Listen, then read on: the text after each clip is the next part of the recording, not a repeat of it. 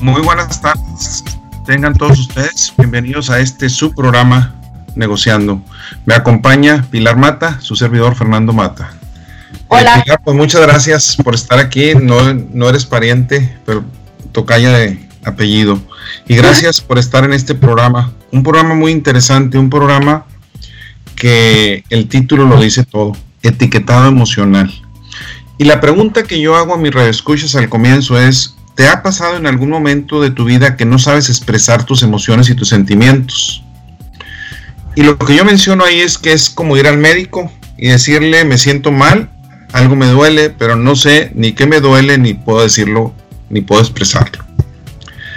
¿Qué sucede cuando no somos capaces de expresar nuestras emociones? Cuando tenemos un lenguaje emocional pobre.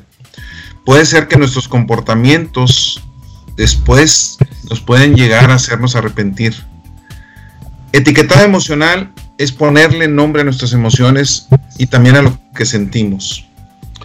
Y una cosa que he mencionado ya varias veces en este programa y que lo considero vital, la problemáticas, la problemática relacionada con el etiquetado emocional y otras problemáticas ya existían. La pandemia lo que ha hecho es recrudecer esas problemáticas, ha hecho surgir la necesidad de expresar ahorita en este momento algo que ya teníamos esa necesidad y darnos cuenta sobre todo de que somos analfabetas emocionales. Y aquí yo le llamo el ser detective de nuestras propias emociones. Hay un manual escrito por varios autores, ahorita más adelante lo menciono, de ser detective de tus propias emociones. Y aquí es cómo darle respuesta a preguntas que nos aquejan porque no somos capaces de expresar. ¿Qué es lo que hace el etiquetado emocional? Nos permite traducir nuestro lenguaje verbal, la manera como hablamos, en sentimientos, en cuestiones de qué nos aqueja y decirlo de manera correcta. Eh, y también entender a las demás personas, porque alguien puede sentirse mal y no es capaz de expresarlo, ayudarles a expresarlo. Cuando somos conscientes y somos capaces de expresar nuestras emociones y sentimientos, se le llama lo que es la libertad emocional. ¿Por qué es buena la libertad emocional? Porque nos permite priorizar cosas y sobre todo nos permite tener un mejor bienestar. Y la pregunta que yo hago al final es, ¿y tú eres analfabeta emocional o si eres capaz de etiquetar correctamente tus emociones?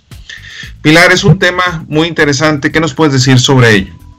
Híjole, pues de entrada eh, iniciaste muy bien diciendo cómo esta pandemia ha hecho que todos estos emociones como que emerjan y, y recrudezcan, pero sobre todo yo creo que más bien elim eliminamos todas las distracciones eh, que teníamos afuera. Normalmente nos, eh, antes de afrontar a lo mejor algunas emociones, ni siquiera teníamos oportunidad de sentirlas. ¿Por qué? Porque estábamos yendo y viniendo al, trabajo, en la fiesta, no sé, ¿no? Entonces creo que esta parada nos ha obligado a aprender a escucharnos, a entendernos y aprender sobre todo a navegar o a poder traspasar eh, cualquier emoción que, que vamos eh, sintiendo y sobre todo yo creo que elevar la tolerancia porque bueno, si bien la, la pandemia este, nos ha dado mucho tiempo para reflexionar, pero pues también nos ha puesto retos, eh, yo creo que de índole emocional sobre todo.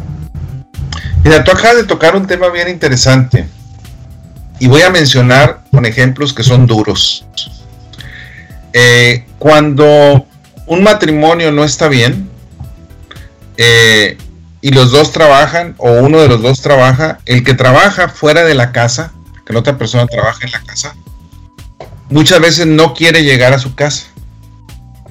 Fuerte. Y entonces, si yo no quiero llegar a mi casa porque traigo problemas en mi casa con mi pareja, pues soy workaholic, pero no porque necesite serlo, porque evado en llegar a mi casa.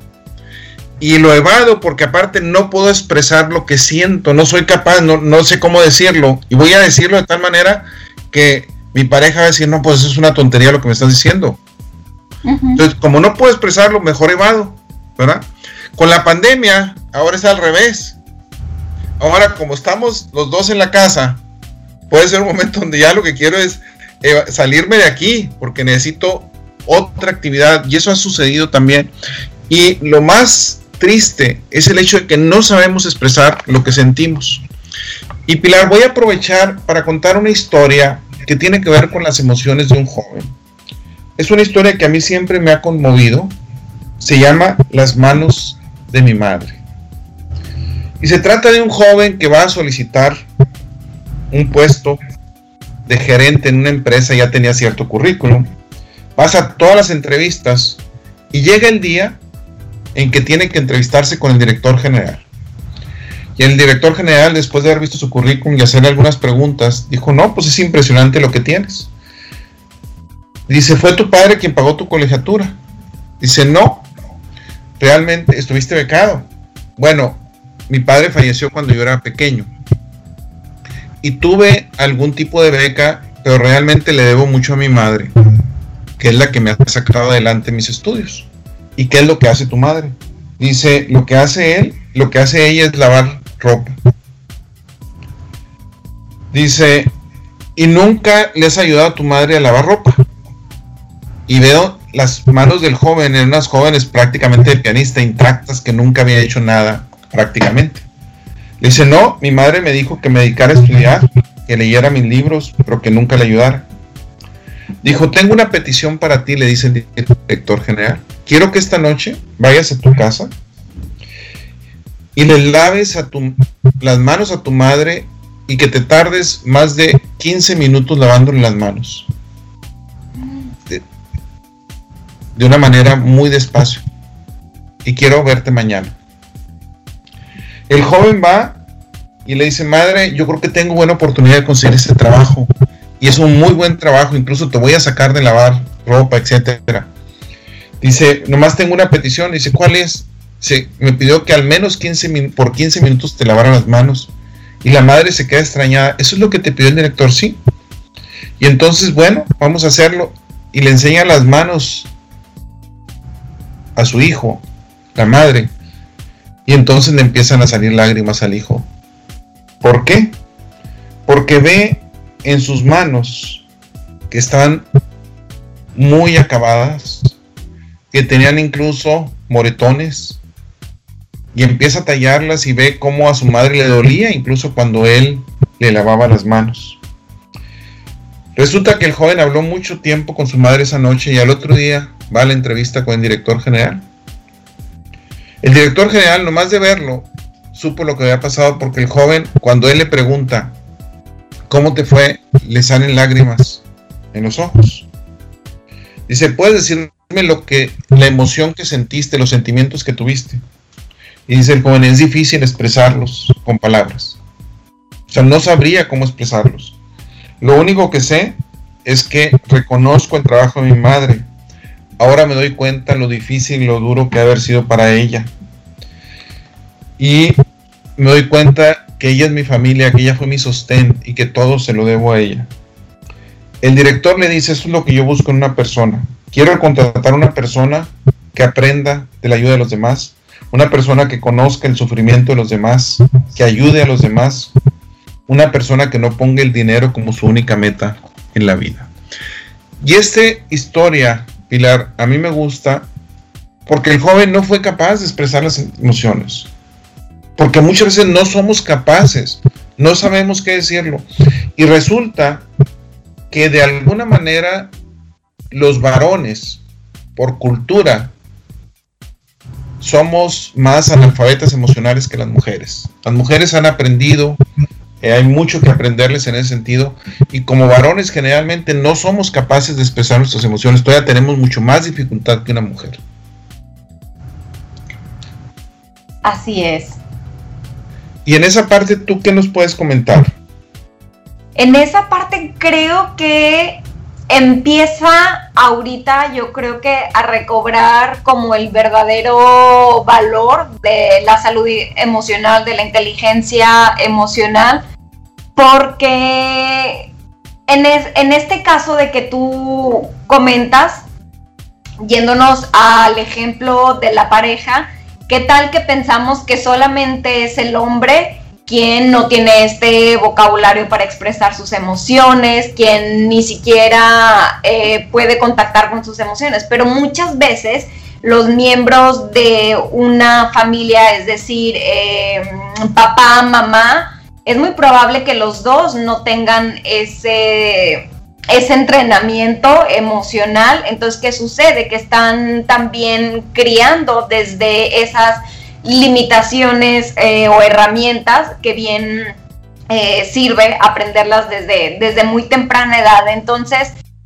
creo que definitivamente el aprender a hablar de nuestras emociones y reconocerlas es, es un caminito, pero que si no hay como esa conciencia o ese espacio para poner em, sobre la mesa em, el tema siquiera para poder eh, tener un aprendizaje, para poder aprender cómo, es que es un aprender, aprender cómo nos vamos a escuchar, cómo eh, vamos a navegar esas emociones y sobre todo eh, cómo interactuar cuando hay tanta emocionalidad eh, como es dentro de una, de una relación de pareja, ¿no? Que, que, es vital, sobre todo aprender a hablarse, aprender a leer al otro, pero si yo no me conozco, si yo no me escucho, ¿cómo voy a desarrollar también esa empatía por el otro? Entonces, bueno,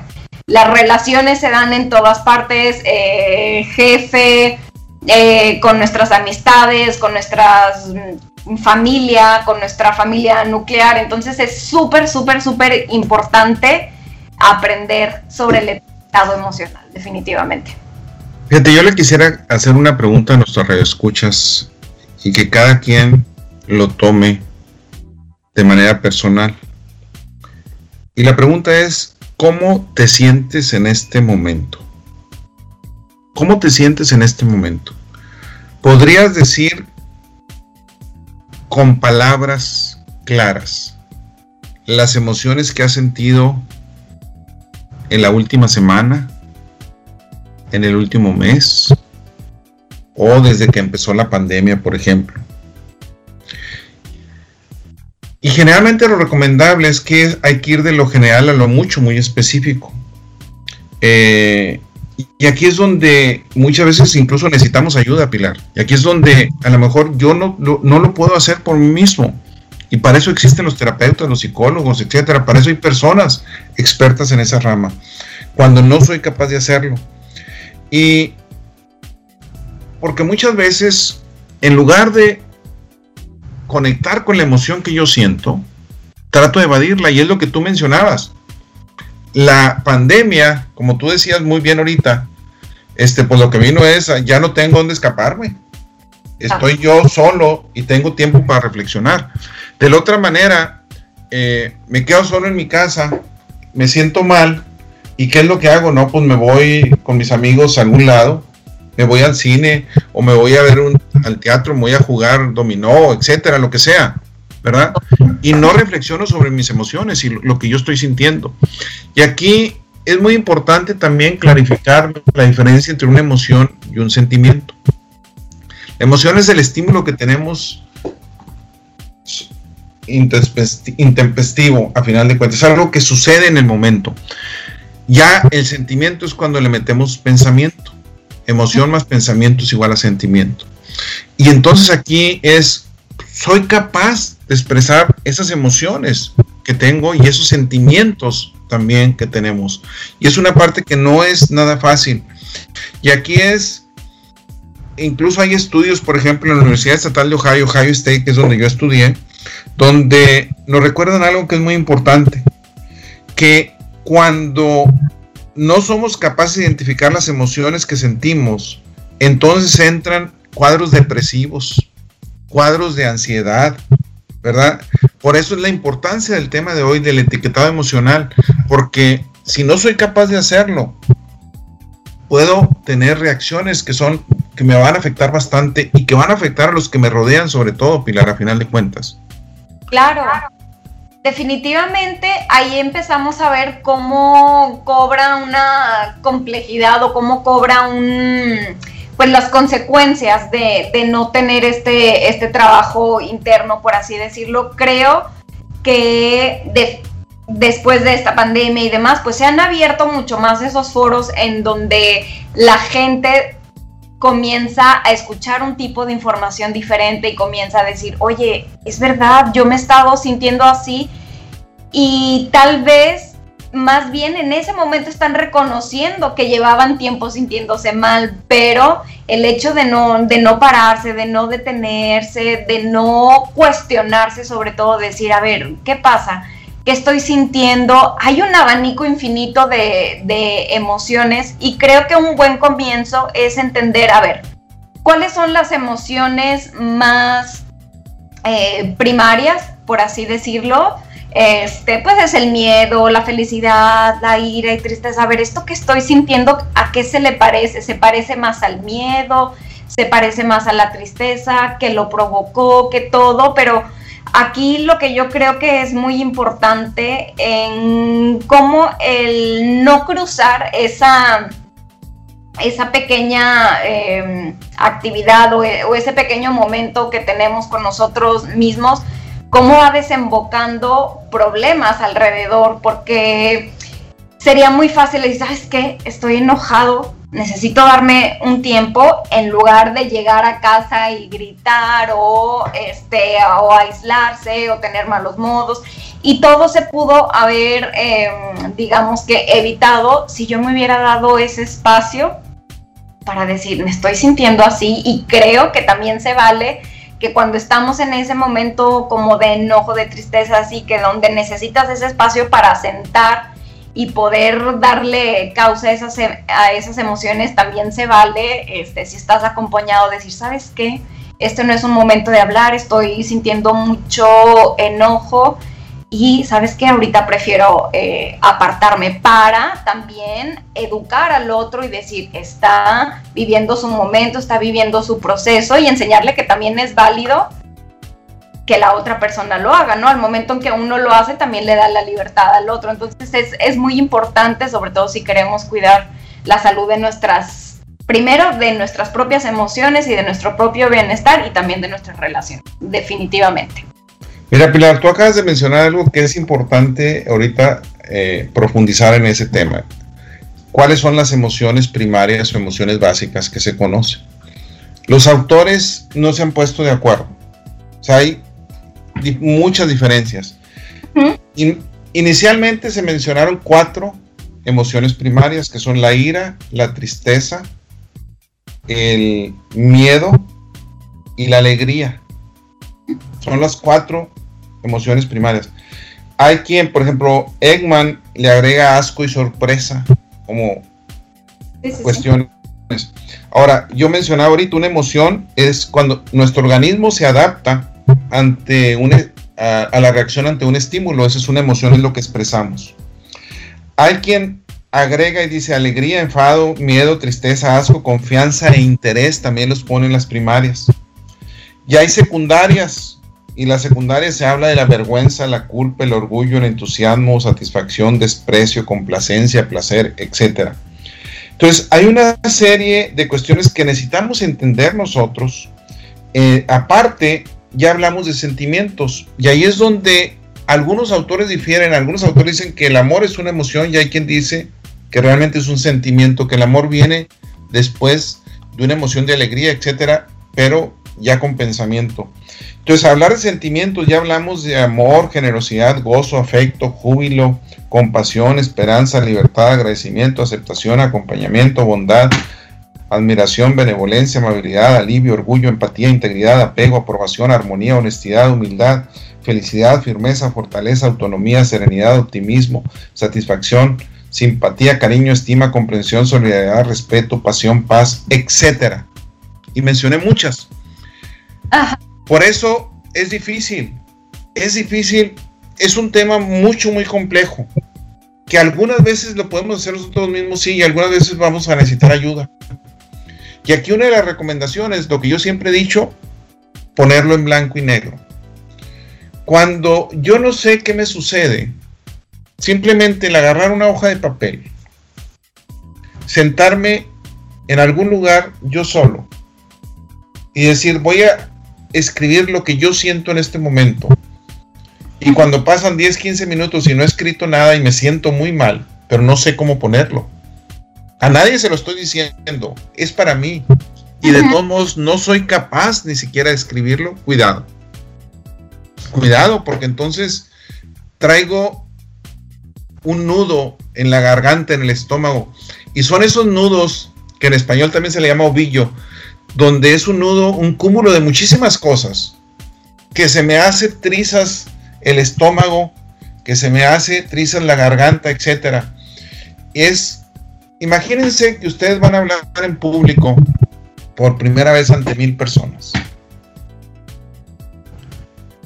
Eh, no nos salen las, a lo mejor las palabras, traigo un nudo en la garganta, etcétera. Y es normal, es normal. Pero cuando todos los días, ante ciertas situaciones, me pasa lo mismo, es cuando necesito identificar eso, Pilar. Y es cuando necesito hacer algo. Claro, porque eso que tú mencionabas, eh, bueno, me hace pensar que viene de un cúmulo de sensaciones, emociones y situaciones que no tuvieron una valvulita de, escape. Entonces, ¿qué pasa si, si permitimos que, que todo eso se vaya eh, acumulando, pues definitivamente eh, pues va a ser todavía como mucho más duro, mucho más pesado o podemos llegar a, depresiones fuertes, eh, etcétera.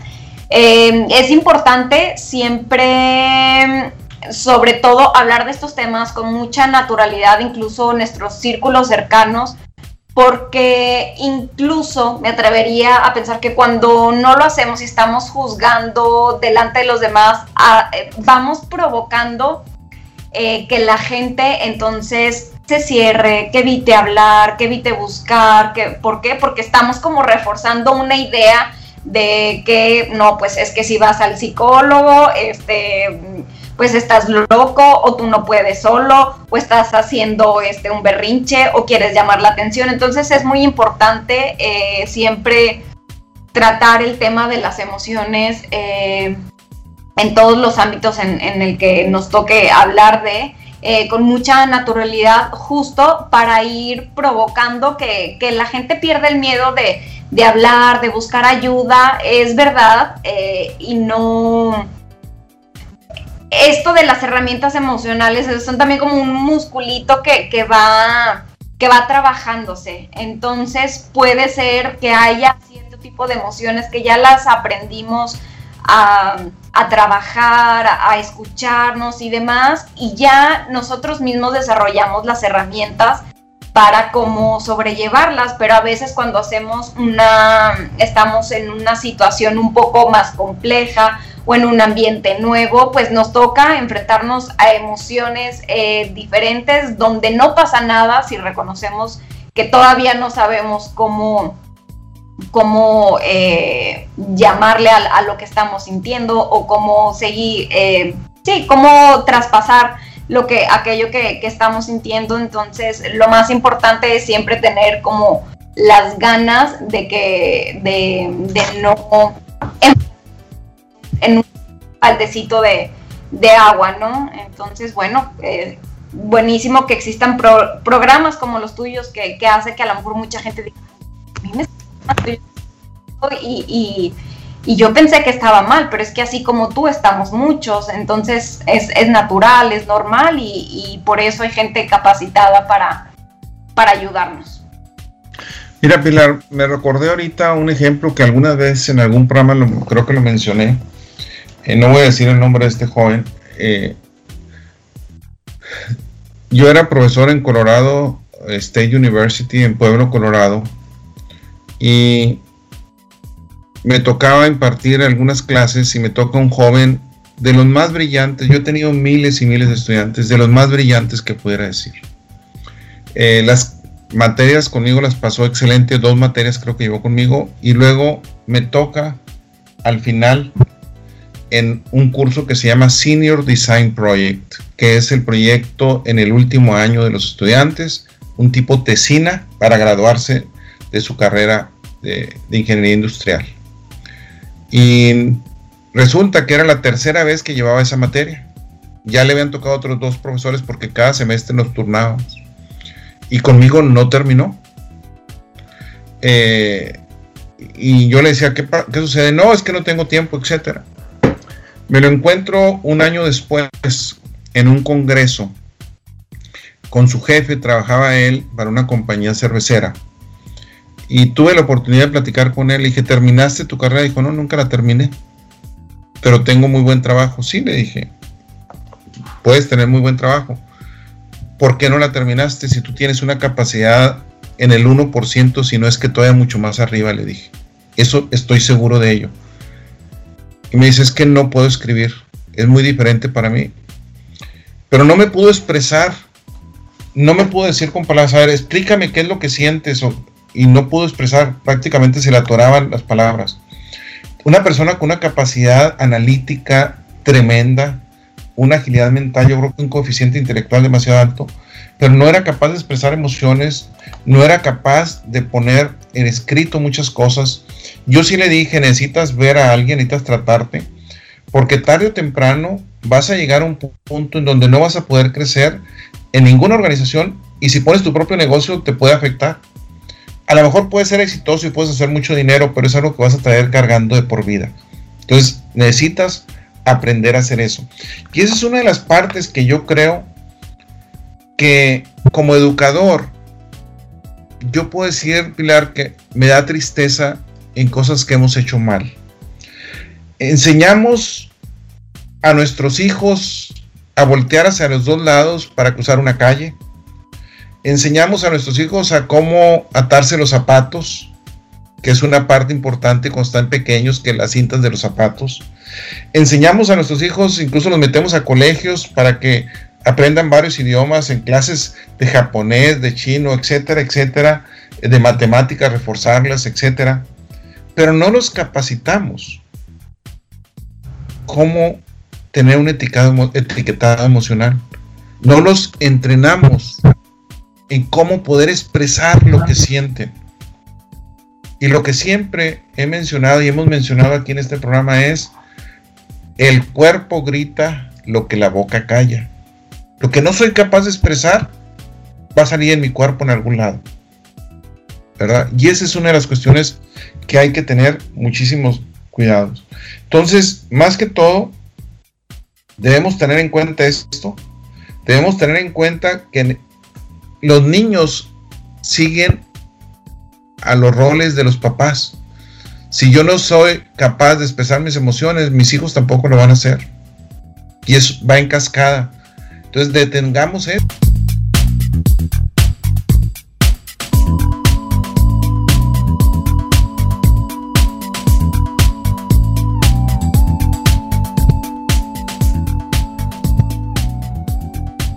Gracias por continuar aquí negociando. Me acompaña Pilar Mata, su servidor Fernando Mata. El tema de hoy, etiquetado emocional. Y como mencionaba Pilar antes de irnos al corte, que me da tristeza que muchas veces enseñamos en muchos temas de conocimientos, pero no enseñamos para la vida muchísimas cosas. Y una de ellas es el etiquetado emocional, ser capaces de expresar nuestros sentimientos en un lenguaje normal, eh, nuestras emociones. Y ese es, pues realmente es una tristeza porque no es fácil, muchas veces necesitamos aprender a hacerlo. Más bien necesitamos aprender. Eh, hay algunas personas que tienen mayor facilidad que otras, pero necesitamos aprender a expresar lo que es nuestras emociones, lo que sentimos realmente. Sí, completamente. Creo que mencionaste algo que me encanta, que vale la pena que, que no lo cuestionemos y es ¿Qué tanto le invertimos a desarrollarnos en ese, en ese aspecto? Considero que la mayoría de las personas pues queremos vivir a gusto, en paz, en armonía y definitivamente para lograrlo necesitamos eh, aprender a, escucharnos, a poder eh, ponerle nombre a lo que sentimos, porque, pues justamente por, por eso, porque no queremos evitar eh, ir tapando y aventando bajo el, el tapete, emociones, este, que por el hecho de no saber cómo siquiera llamarlos y la verdad el hecho de simplemente decir estoy enojada, esto que siento es una tristeza, eso definitivamente ya de entrada ya te coloca en otro lugar, pero si cuando ni siquiera queremos hacer ese trabajo, eh, pues la verdad es que eh, nos estamos provocando este pues mucha infelicidad, mucha falta de, paz y bueno, todo lo que genera en, en, nuestras relaciones. Y justo hace días platicaba con mi esposo de, híjole, o sea, ¿qué pasaría si cuando yo pensaba a los 20 años que quería tener un hijo, que lo hubiera tenido con la madurez que yo tenía en ese entonces, con las herramientas emocionales que yo tenía en ese entonces, a ahora educar también bajo una conciencia de sobre todo normalizar las, las emociones y cualquier abanico que, que tengan, ¿no? O sea, siempre nos educan eh, no, no, no, no digas eso, no, no, no, este, porque, porque cuando estás contento, em, este, haces tanto ruido, no, no, no, cállate. Y son, son esas pequeñas eh, formas en las que empezamos a, matarle a los demás este, sus, em, sus emociones y el hecho de expresarlas y el hecho también de, de nosotros no hablarles de... Eh, también por, por el nombre a, cada una de las emociones, pues también estamos generando también parte del problema, ¿no? Entonces, bueno, la verdad es que sí me dejas pensando en ese tema de que, oye, pues uno siempre piensa que quiere el hijo eh, campeón, bueno, para los deportes, bueno para los idiomas, este, un increíble estudiante, pero ¿qué pasa? Este, si realmente nos cuestionamos como cómo quiero que él sea emocionalmente, cómo le voy a ayudar a que crezca este sano y que sepa identificar y que sepa traspasar sus emociones y todo ese rollo. Definitivamente es muy, muy interesante. Fíjate, hay un psicólogo, Joan Piñón, que habla sobre el bienestar emocional y él menciona que de alguna u otra manera el confinamiento eh, ha hecho resurgir estas cuestiones del etiquetado emocional que ha hecho daño en cierto, de cierto punto de vista, pero también ha hecho cierto bien. Y aquí lo primero que necesitamos es identificar las emociones básicas que mencionábamos, tristeza, eh, la alegría, que él dice que es felicidad, como tú mencionabas también, miedo, ira, enfado, y él incluye incluso asco y sorpresa. Él realmente como mencionaba hace un momento, la emoción es cómo reaccionamos ante un estímulo de manera simple. ¿Qué sucede si yo percibo, si yo siento que estoy más triste ahorita que antes del COVID? Es normal, es algo normal. ¿Por qué? Porque tal vez hay cosas que no van a regresar. A lo mejor perdí mi trabajo, perdí un ser querido, eh, a lo mejor eh, yo mismo estoy mal de salud porque me dio y que no quedé de la igual manera. Y aquí lo importante es entender que nuestras decisiones, el famoso 80-20 que se menciona muchas veces, 80% es más emocional y el 20% es más racional. Imaginemos que llegamos a un funeral. Es algo muy triste. Esperamos ver a las personas cercanas, sobre todo al ser querido, que van a estar tristes, van a estar llorando con dolor, etcétera. Es parte, es algo normal. Y son emociones que necesitamos entender y los sentimientos relacionados con ello. Pero lo mismo sucede con otras cuestiones como la incertidumbre.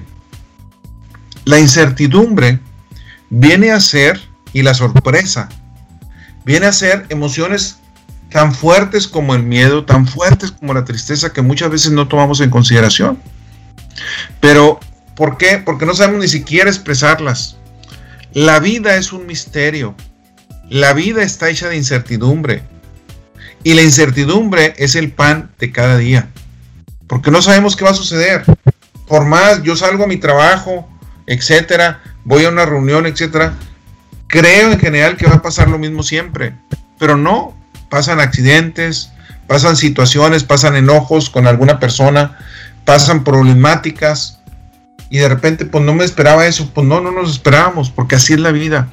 Y es algo que de alguna manera necesitamos llegar a expresar lo que sentimos cuando nos sucede algo que no teníamos contemplado. No es fácil, sobre todo cuando es algo que ni siquiera existía en nuestro mundo, pero también sucede. Y aquí es, ¿cómo le hacemos para ser felices? ¿Cómo le hacemos para tener bienestar? ¿Cómo podemos realmente tener hábitos de alguna manera sanos emocionalmente hablando? Tú, Pilar, ¿qué es lo que tú haces para tener hábitos emocionalmente hablando sanos? Que no es algo sencillo. Técnicas de relajación o, más que todo tú, ¿cómo ves esa parte? Un camino que, me ha tomado eh, tiempo, evidentemente requiere de irse, de mucho autoconocimiento, eh, pero hay que tener también una disposición para hacerlo. Em, honestamente, para mí es muy importante cómo comienzo mis mañanas. Eh, cuando yo cuido mis mañanas, cuando eh, me tomo una hora o dos horas antes de todas las personas, bueno, nada más vivo con mi esposo, pero cuando yo me adelanto a eso y cuido ese espacio para mí, el diario de gratitud, ordenar mi día, a veces, sobre todo el tema del orden a mí me ayuda muchísimo a sentir que tengo un aparente control, a saber que ya sé qué es lo que tengo que hacer, no me despierto a la carrera, entonces son ciertas cositas que yo cuando yo hago, mi día va mucho más relajado. Cuando no lo hago, ya estoy predispuesta a un me predispone más bien a tener un día un poquito más caótico, más, este, más complicado. Entonces, de entrada, aprendí a conocerme y a saber que esa es parte de mi canasta básica en mi rutina diaria para mantenerme, para empezar el día serena y continuarlo lo más posible. Eso no significa que durante el día no tengan retos, que no, eh, que sucedan cosas eh, inesperadas. Y ahorita que mencionabas el tema del, de ese factor de lo que no controlamos, eh, te quiero compartir una situación que hace poco estaba planteando un tema este, de ciertos avances con, con, mi pareja, de que, oye, como ves, hay que planear esto, no sé qué, bla, bla, bla. conforme la, la situación iba avanzando, comencé a, enojarme mucho. Cuando yo me enojo, procuro aislarme para entender cuál es la razón por la cual yo me estoy enojando. Hay ocasiones en las que de entrada ni siquiera sabes qué estás sintiendo y a mí me gusta tomar ese, espacio para decir qué estoy sintiendo porque tendemos también a creer que el otro es el que tiene eh, el, el, problema. Entonces a mí aislarme me funciona mucho para sentar mis emociones y después de esa conversación que yo empecé a, molestarme mucho, me di cuenta que realmente la razón por la que estaba molesta era que no estaba pudiendo controlar nada, que había muchos cabitos sueltos que estaban, digamos, que, que ya no dependían ni de él ni de mí y yo es que no, o sea, y mi enojo era eso, que yo no podía lidiar con, el tema de. Entonces, bueno, yo creo que eh, siempre aislarse, escribir me parece una, una súper buena eh, terapia porque si bien a veces no sabemos cuál es la emoción que estamos sintiendo, el simple hecho de desahogarla de alguna forma, tienes que encontrar siempre una manera de cómo cómo darle salida, más no taparla, sino traspasarla. Y no se traspasa si nosotros no hacemos ese etiquetaje del que tú hablas. Entonces, bueno, a mí, a mí me funciona mucho separarme, evitar el, todo el ruido así de afuera y decir, a ver, ¿qué está pasando? ¿Qué estoy sintiendo? ¿Por qué? Si estoy en medio de, de una situación en donde no puedo hacer ese espacio, simplemente respirar y apretar las manos, apretar algo, este, porque, pues bueno, también a veces eh, cuando no tenemos como que todo ese caudal emocional y no sabemos como que cómo darle salida y nos podemos poner un poco torpes, entonces, este, yo creo que siempre tener un espacio así para la reflexión es buenísimo. Mira, eh, hay un tema que hace eh, pues ya varios meses, casi un año, poco menos de un año, que fue rumiación psicológica, que es el hecho de darle vuelta a nuestros pensamientos. Y recuerdo mucho ese tema, una de las técnicas que se recomienda mucho es tener tus 15 minutos al día, tú solo, y escribir lo que te viene a la mente y que te está molestando cada vez. Lo que tú acabas de mencionar del aislamiento es una parte necesaria. Incluso hay un libro, La otra habitación de Virginia Satir. Eh, son necesidades que todos los humanos tenemos en un momento de aislarnos. Yo creo que tú mencionaste la clave principal es el control. Los seres humanos queremos controlar todo. Yo creo que una de las mayores pues, cosas que somos afortunados es el no saber qué día vamos a morir. ¿Sí?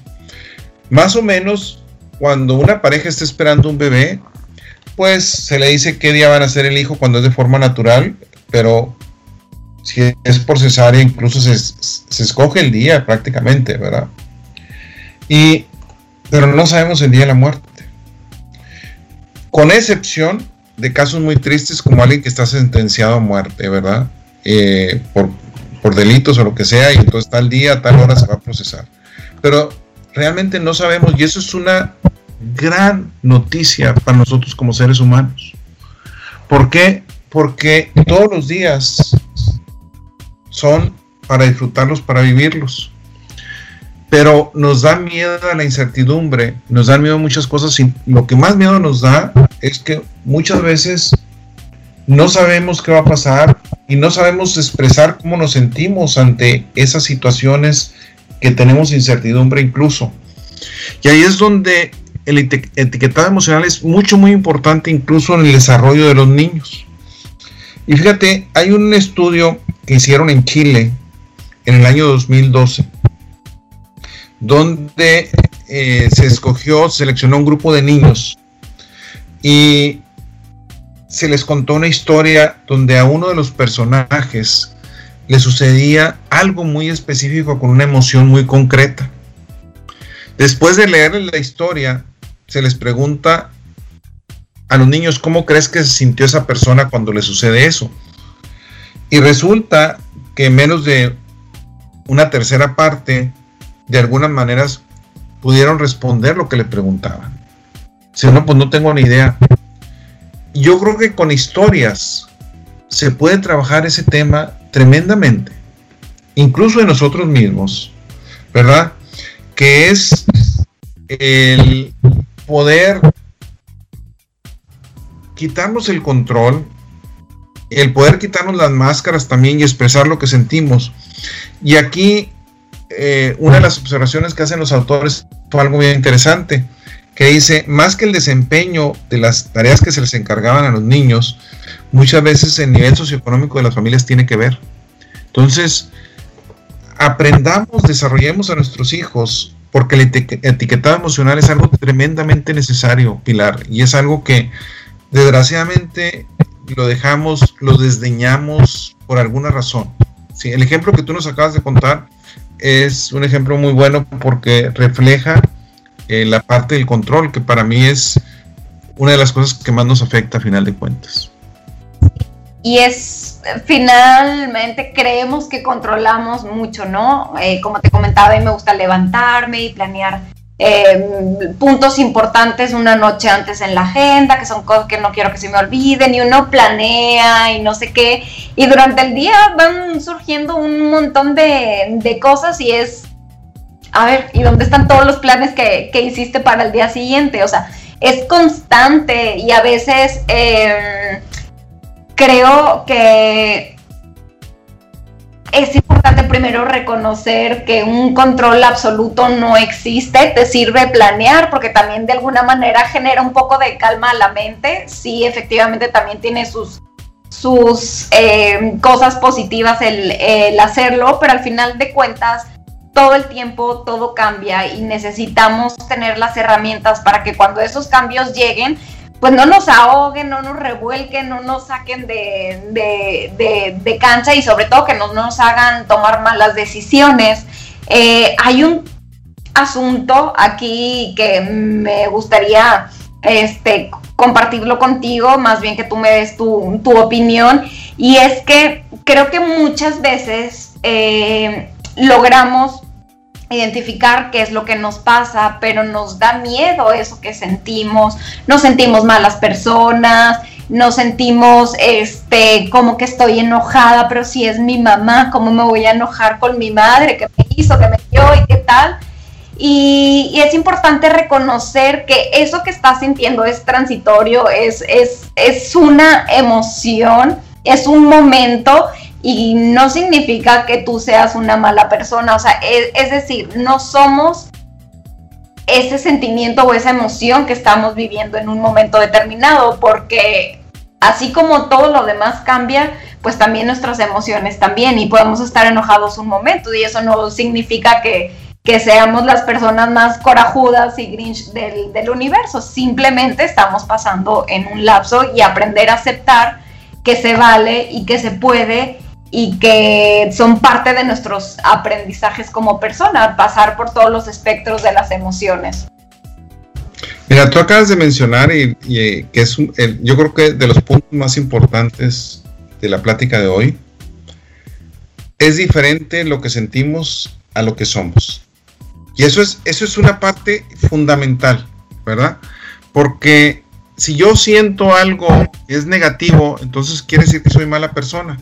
¿no? Una cosa es lo que siento y otra cosa es lo que soy como persona, ¿verdad? Y aquí hay dos autores muy interesantes, Susan David y Christina Congleton, dos investigadores de Harvard, que dicen algo mucho, muy sencillo.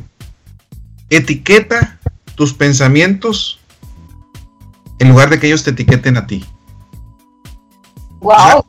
darle, eh, eh, se oye muy como algo, como un trabalenguas, etcétera eh, por ejemplo, si yo me molesto con uno de mis hijos, ¿sí? Y entonces eh, estoy molesto y digo, soy mal padre porque estoy muy molesto por esto con mi hijo, etcétera. Y no, no es que sea mal padre. En ese momento yo puedo tener una molestia y se vale. Lo mismo que si me molesto con alguien en el trabajo, con mi jefe, con un subordinado, con un colega, etcétera. También no soy esa persona. En ese momento puedo sentir enfado.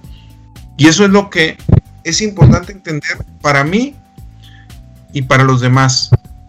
¿Sí? Es, es, importante entender para mí y para los demás. ¿A qué me refiero con esto? A que alguien se puede molestar conmigo por alguna razón y se vale que esté enojado conmigo. No quiere decir que esa persona sea una mala persona. A lo mejor es algo que yo hice, como actué, etcétera, que a él le molestó y a él le recuerda otras cosas y, a lo mejor tiene todo el derecho a enojarse. Lo que no se vale es que falte al respeto. Lo que no, se vale es que yo falte al respeto. Por eso lo que tú mencionas, el hecho de aislarte es una manera emocional, una manera inteligente emocionalmente hablando, de respetar a la otra persona, sabes que estoy molesto, dame un tiempo para procesar por qué estoy molesto, para poder dilucidar qué está sucediendo y después lo platicamos. Pero en este momento prefiero no estar aquí porque puedo tener reacciones, comportamientos que no son los adecuados. Y, sabes que no hace mucho, te puedo decir que hace un par de, eh, no sé, quizás una, una hora, me sucedió que andaba, este, pues de malas y era evidentemente eh, que, que, estaba de malas, estaba este, cocinando y mi esposo, ¿qué pasó? ¿Estás de malas? Y yo, ¿sabes qué? Que sí, que me frustró mucho una situación que acaba de pasar, pero he estado todo el tiempo haciendo esto A, B y C, le digo que no he tenido chance de desahogarlo y estoy enojada porque no lo he podido sacar.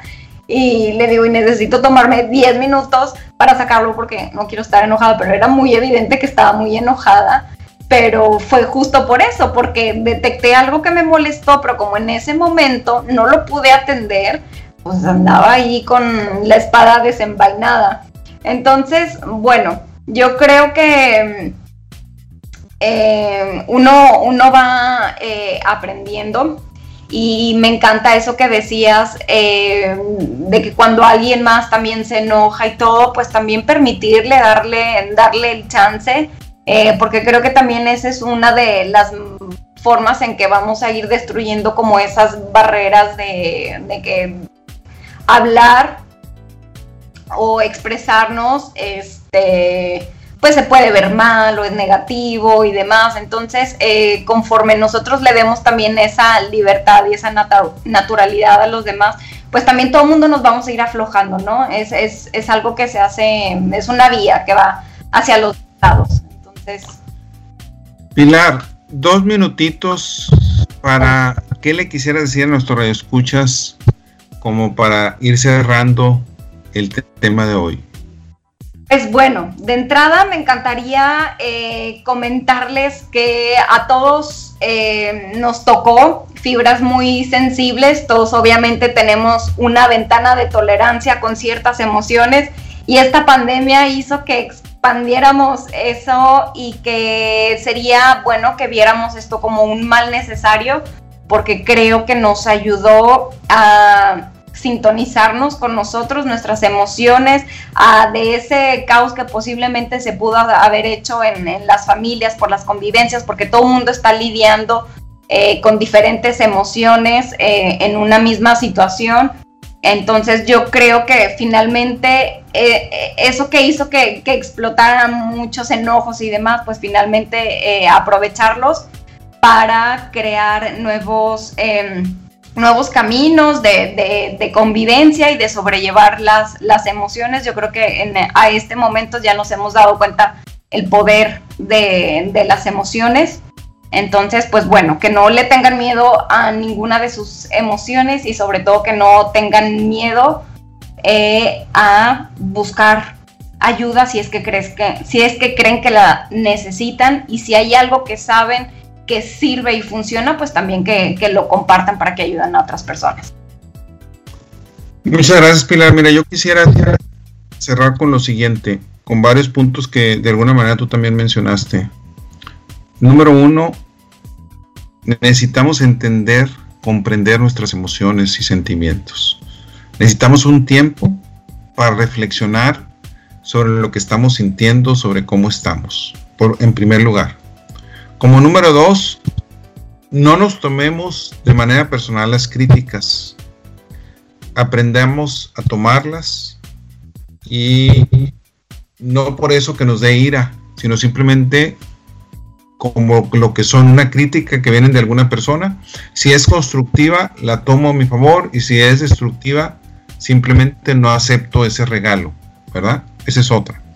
La otra, pensemos en lo bueno y no en lo malo siempre de alguna manera va a haber granitos negros en el arroz, siempre. Entonces hay que pensar en lo bueno y no en lo malo. Y algo que tú mencionaste varias veces y yo creo que es fundamental cuando hablamos del etiquetado emocional que estoy que no sé capaz de, expresarlo es hay que saber retirarnos en el momento adecuado. Hay que saber aislarme. Eh, soy buena persona, soy buena gente, pero hay momentos en que necesito aislarme necesito pensar en mí mismo, necesito ver cómo me estoy sintiendo eh, y algunas veces incluso a lo mejor es darme la vuelta y marcharme de, alguna, de algún lugar. No necesariamente tengo por qué quedarme. Entonces, pues más que todo, Pilar, muchísimas gracias. Gracias a ustedes por habernos escuchado aquí. Los invitamos a continuar con nuestra programación. Tengan ustedes muy buenas tardes. Gracias, Pilar. Bye bye.